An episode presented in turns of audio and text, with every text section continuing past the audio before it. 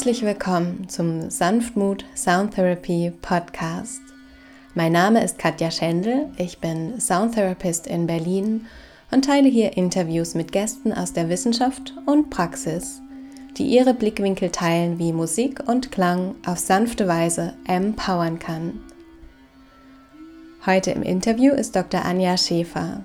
Sie ist klinische Musiktherapeutin, Dozierende unter anderem an der Kunstuniversität in Graz und hat über achtsamkeitsbasierte Musiktherapie promoviert.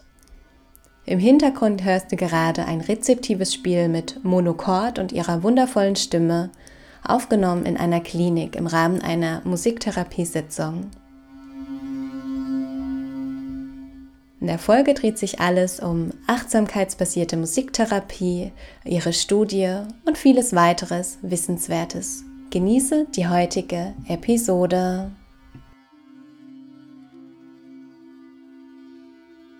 Ja, herzlich willkommen, ihr Lieben. Heute gibt es ein neues Podcast-Interview. Zu Gast ist die wunderbare Dr. Anja Schäfer. Sie ist klinische Musiktherapeutin, Dozierende für Musiktherapie unter anderem an der Kunstuniversität in Graz und hat über achtsamkeitsbasierte Musiktherapie promoviert. Alles wunderbare Themenfelder. Ich freue mich, dass du da bist, liebe Anja. Herzlich willkommen. Ja, vielen Dank für die Einladung, liebe Katja. Es freut mich, dass ich hier ein bisschen über, über meine Arbeit mit dir plaudern darf. Ja, also ja, genau. Danke für die Einladung.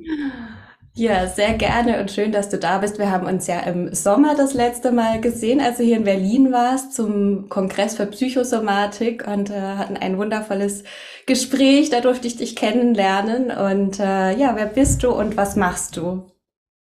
Ja, ich heiße, also wie, wie du schon erwähnt hast, Anja Schäfer und ich arbeite seit 18 Jahren als klinische Musiktherapeutin, hauptsächlich im klinischen Kontext. Ähm, am Anfang habe ich mit Menschen und Beeinträchtigungen gearbeitet und in den vergangenen acht Jahren ähm, habe ich mich auf das Themengebiet Schwerpunkt Erwachsenenpsychiatrie konzentriert. Dann bin ich noch als Lektorin für Musiktherapie tätig, als Wissenschaftlerin, Lehrmusiktherapeutin und auch noch in freier Praxis. In Graz lebe ich. Ja, da kannst du auf einen ganz wundervollen, vielfältigen Fundus an Erfahrungen äh, zurückschauen. Was hat dich damals bewegt, den Weg der Musiktherapie zu gehen und was begeistert dich auch heute an ihr? Ja, also mein beruflicher Werdegang ist eigentlich ein ganz bunter. Ich habe angefangen als eine Damenschneiderlehre zu machen, habe dann am Theater gearbeitet als Damenschneiderin und so die Liebe zur Musik und zum Theater hat mich damals schon so gepackt. Ich habe dann noch eine Schauspielausbildung gemacht und in dem Bereich gearbeitet, also am Kinder- und Jugendtheater hier in Graz. Ähm, ich habe schon immer sehr gerne gesungen und auch Musik gemacht. Und dann hat mich eigentlich so diese Verbindung von der, ich wollte eine Verbindung schaffen, all meiner beruflichen Tätigkeiten, die ich bisher absolviert habe, wie ich so meine Berufung finde und, und hab, bin dann über die Atem- und Stimmarbeit eigentlich zur Musiktherapie gekommen, ja. Mhm. Habe dann eine grundständige Ausbildung gemacht in München am Freien Musikzentrum und dann noch einen Master auf der Zürcher Hochschule der Künste und dann noch zum Schluss mein Doktorat in Hamburg ähm, auf der Hochschule für Musik und Theater und habe jetzt so die letzten sechs Jahre mein Promotionsprojekt konnte ich innerhalb meiner klinischen Tätigkeit, also auf der Psychiatrie, ähm, meine Dissertation durchführen im Rahmen einer klinischen Forschungsarbeit und die habe ich dieses Jahr erfolgreich abgeschlossen. Ja, ganz bezaubernd, ähm, diese Reise. Und da kommen ganz kunstvolle, kunstliebende Vibes bei mir an. ja, und du verbindest ja auch ein Thema, was mir besonders am Herzen liegt, die Achtsamkeit mit der Musiktherapie. Welche Kraft siehst du in Achtsamkeit und wie kann Musiktherapie hierbei unterstützen? Ja, der mm, Pionier, der John Kabat-Zinn, der hat ja Ende der 70er Jahre hat er ein, ein Mindfulness-Based Stress Reduction Programm so im klinischen Setting erforscht, sehr erfolgreich und es wurde dann hier nach Europa gebracht. Und er hat, er meinte, oder er, er hat die Aussage getroffen, dass Heart und Mind in den meisten asiatischen Sprachen ähm, dieselbe Bedeutung haben. Das heißt einfach Achtsamkeit, also Mindfulness ist gleichzeitig das Wort, beinhaltet das Wort Heartfulness. Und diese Aussage entspricht auch meiner eigenen therapeutischen Haltung und daher auch so der Bezug zur Herzratenvariabilität. Hm. Oh. Das geht direkt ins Herz, Heartfulness. Ja, und, und vielleicht auch noch anzumerken, also so diese ähm, Standards, die ich so für die achtsamkeitsbasierte Musiktherapie entwickelt habe und im, im Setting auch angewendet werden, die sind so definiert, dass eine Ritualisierung des Therapiesettings ganz wichtig ist.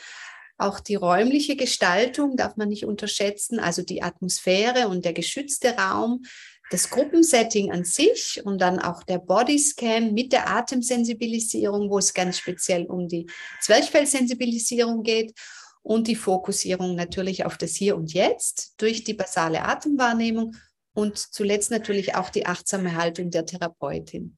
Mhm. Ja, es passt doch ganz wundervoll zusammen.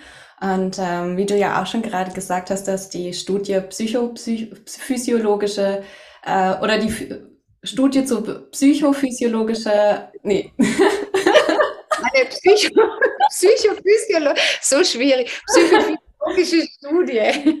genau. So jetzt nochmal ganz achtsam und langsam psychophysiologische Studie zur Erhebung der Herzratenvariabilität und Achtsamkeitserfassung in der rezeptiven Musiktherapie mit depressiven PatientInnen entwickelt und durchgeführt, die die Musiktherapie mit der Achtsamkeitsmethode nach John Kabat-Zinn und Atemwahrnehmung kombinierte. Und was hast du hier erforscht? Genau, vielleicht auch für Zuhörer, die zum ersten Mal äh, von, von achtsamkeitsbasierter Musiktherapie hören. Ja, also ich hatte, ich hatte die Möglichkeit, weil es ja auch nicht immer so gegeben ist, hier in der Klinik äh, im Rahmen meiner Arbeit diese Studie durchführen zu können. Und ich habe schon ähm, in meiner Masterthesis damals untersucht, dass welche Faktoren ähm, in der rezeptiven Musiktherapie wirksam sind, um die Entspannungsfähigkeit depressiver Patientinnen zu fördern. Also das war praktisch die Grundlage ähm, meiner Dissertation, wo schon ganz tolle Ergebnisse herausgekommen sind, dass durch rezeptive Musiktherapie mit Monochord und Stimme sich die Entspannungsfähigkeit deutlich verbessert. Das war praktisch die Grundlage meiner Dissertation. Ich wollte da noch ein Stück weitergehen und wollte einfach physiologische Werte mit hinzunehmen, deshalb auch die Herzratenvariabilität, weil ich einfach durch die jahrelange Arbeit immer wieder bemerkt habe, wow, es wirkt so schön durch die Rückmeldungen auch, durch die verbalen Reflexionen.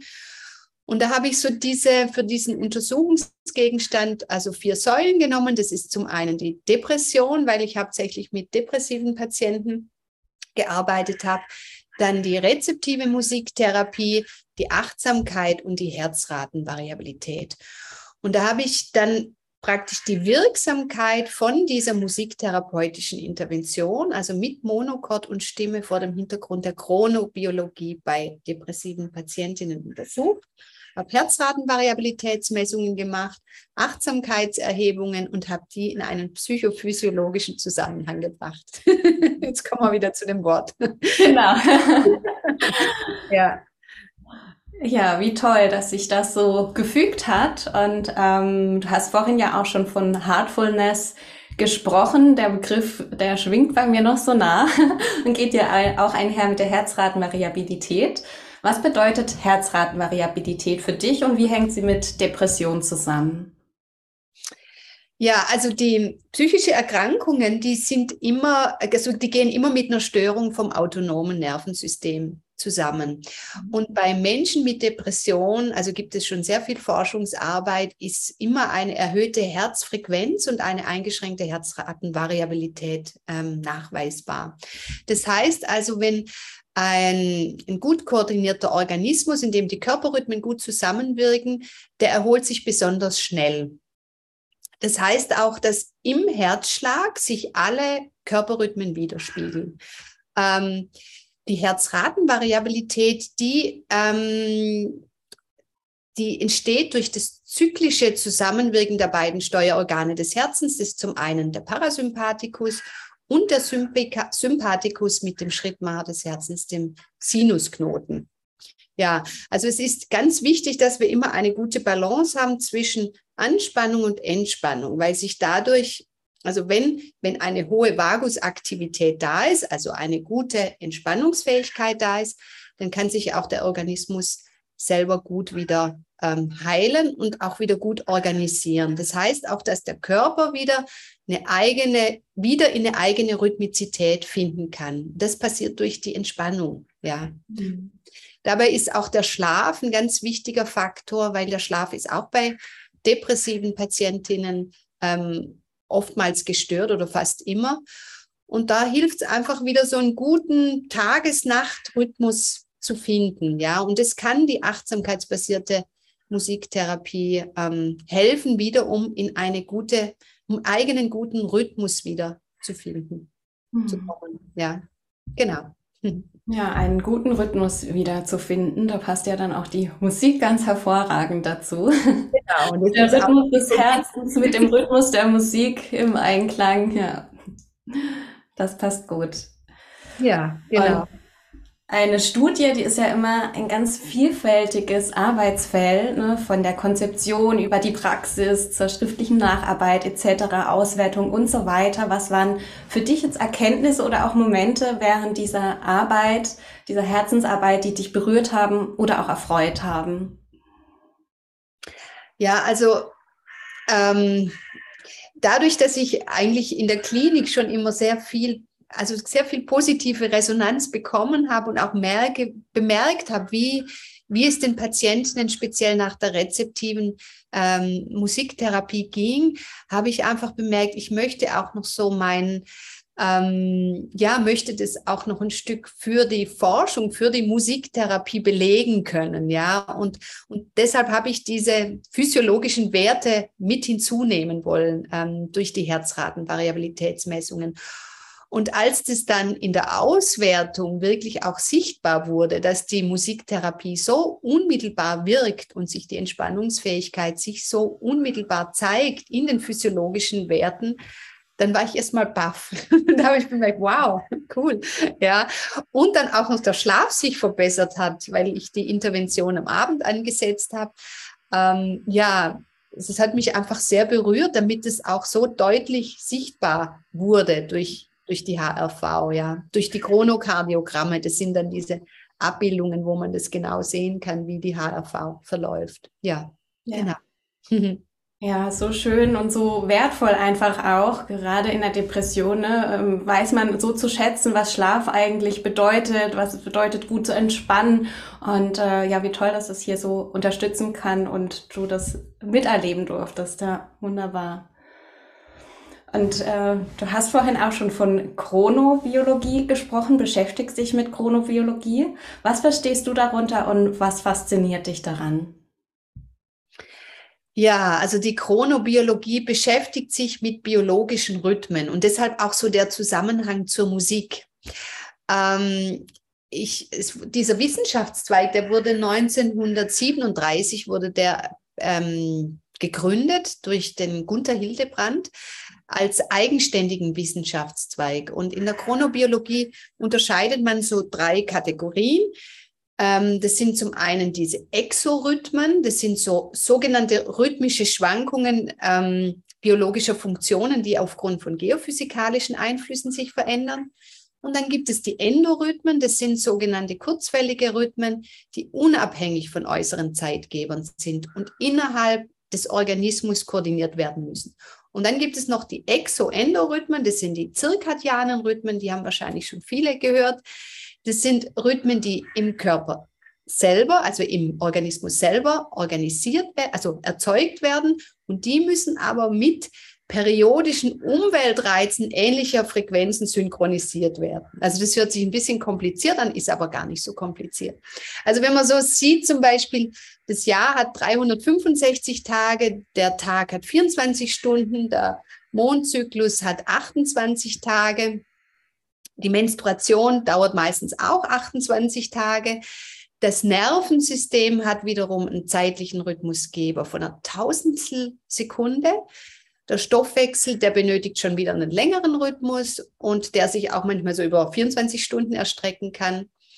Dann ist das Herz-Kreislauf-System, hat wiederum kürzere Rhythmen, wie zum Beispiel auch ähm, Atmung, Puls und Herzschlag. Und wenn man jetzt diese diese zeitlichen Rhythmusgeber mit der Musik vergleichen würde, dann könnte man sagen, dass der Ton der zeitlichen Frequenz ähm, des Nervensystems entspricht, der Takt der Funktion des Herz-Kreislauf-Systems. wenn man jetzt eine große äh, Oper sich betrachtet, dann ist das eher so dem, ähm, ja, der Stoffwechselaktivität gleichzusetzen. Das ist jetzt aber sehr groß gefasst, sagen wir mal so, um diese ähm, Verbindung von der Musik zur Chronobiologie zu schaffen. Genau. Es geht im Endeffekt, dass wir, unser ganzer Körper besteht aus Rhythmen. Und diese Rhythmen sind ähm, oftmals gestört durch Stress, durch das, dass wir unseren Rhythmus nicht mehr leben können. Und das ist im Endeffekt auch der Weg wieder über die Entspannung durch Musik, also das, diese Studie, die ich ähm, durchgeführt habe, da wieder in diesen eigenen Rhythmus zu gelangen. Wunderbar. Es lohnt sich mit Chronobiologie, äh, sich auch diese Welt mal anzuschauen und sie zu erkunden, wie Rhythmen des Lebens, wie alles doch miteinander auch zusammenklingt, zusammenspielt. So schön. Jetzt sind wir ja gerade im Herbst, auch hier äh, finden ja. wir mitten im Rhythmus der Natur. Die Jahreszeiten sind sehr wichtig, mhm. genau. Der Tag, die Nacht. Ja, so schön. Und das dann auch auf die Musik zu übertragen, äh, geht alles Hand in Hand.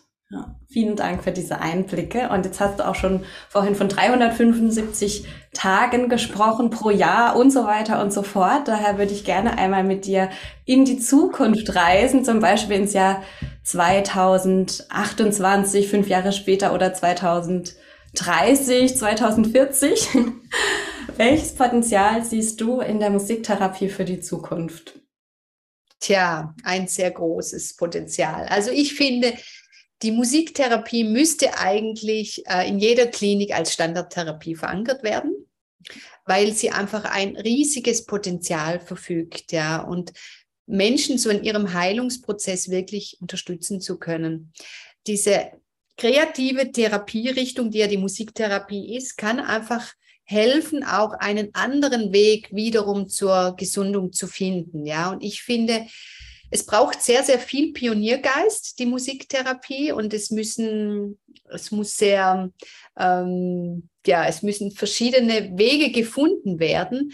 Auch die Musiktherapeutinnen müssen gut ausgebildet sein. Es muss eine gute Vernetzung der interdisziplinären, also im interdisziplinären Kontext mit der Medizin und auch mit anderen Therapierichtungen ähm, geben. Und es braucht auch, also meiner Meinung nach auch für, um diese Anerkennung im Gesundheitssystem noch mehr zu bekommen, braucht es auch Forschung in der Musiktherapie, gute Forschung, um äh, wirklich die Wirksamkeit noch besser belegen zu können. Ja. Also ich sehe viel Potenzial.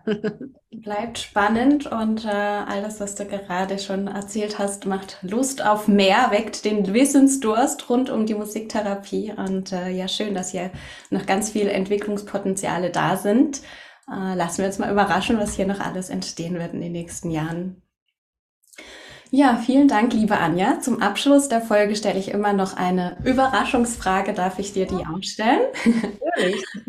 Sehr schön. Dann kannst du einmal gedanklich an einen wunderschönen Ort reisen, an dem du noch nie zuvor warst. Du nimmst hier die Farben wahr, die Formen, die Bewegung. Und dann entdeckst du ein ganz charmantes hübsches Gebäude, auf dem Sound Center steht. Und ganz neugierig bewegst du dich auf dieses Gebäude zu, durchschreitest die Eingangstür, Schaust dich auch hier einmal um, nimmst die Farben, die Formen, die Atmosphäre wahr. Und darfst dir nun hier an der Theke in ein hübsches Vintage-Fläschchen ein Musikstück abfüllen lassen oder einen Klang. Welches Musikstück würdest du dir jetzt in diesem Moment abfüllen lassen, was dir gerade gut tut? Hm. Fields of Gold von Eva Cassidy. Oh, ich liebe es. Und es passt so gut gerade in den Herbst mit diesen bunten goldenen Blättern. Vielen Dank für diese schöne Impression. Danke. Danke dir, liebe Katja. Ja, gibt es noch was, was du den Hörern gerne mit auf den Weg geben möchtest zum Abschluss? Mm. Ja, das, ähm, dass es ganz wichtig ist, dass wir wieder ähm, zu unserem eigenen Rhythmus zu, zurückfinden. Also ich denke, in unserer Zeit, wir sind oft sehr stressgeplagt, die Zeit ist unheimlich schnell und wir sind oft sehr im Außen. Und ich glaube, dass es sehr, sehr wichtig ist, dass wir wieder auf unser Herz hören und dass wir wieder auf unseren Rhythmus hören und da wieder wirklich jeder ganz individuell auch ähm, seinen Weg findet, um wieder mehr Freude im Leben auch ähm, ja, haben zu können. Danke für den perfekten Ausklang und all dein Wissen, was du heute mit uns geteilt hast, deine Erfahrungen. Das macht wirklich Lust auf mehr, die Achtsamkeit und die Musiktherapie und beides gemeinsam weiter zu entdecken. Und wie schön, dass da auch schon so viel Wirkung ähm, sich gezeigt hat und alle Links zu deinen Profilen ähm, werde ich in den Shownotes dann auch verlinken. Dann kann da auch jeder gerne sich weiter informieren und dranbleiben, was hier alles noch eben sich entwickeln wird. Vielen, vielen Dank, Anja, für deine wunderbare, ja, deine wunderbare Energie und dein Sein. Danke, liebe Katja, für die Einladung. Viele Grüße. Viele Grüße nach Berlin. Danke.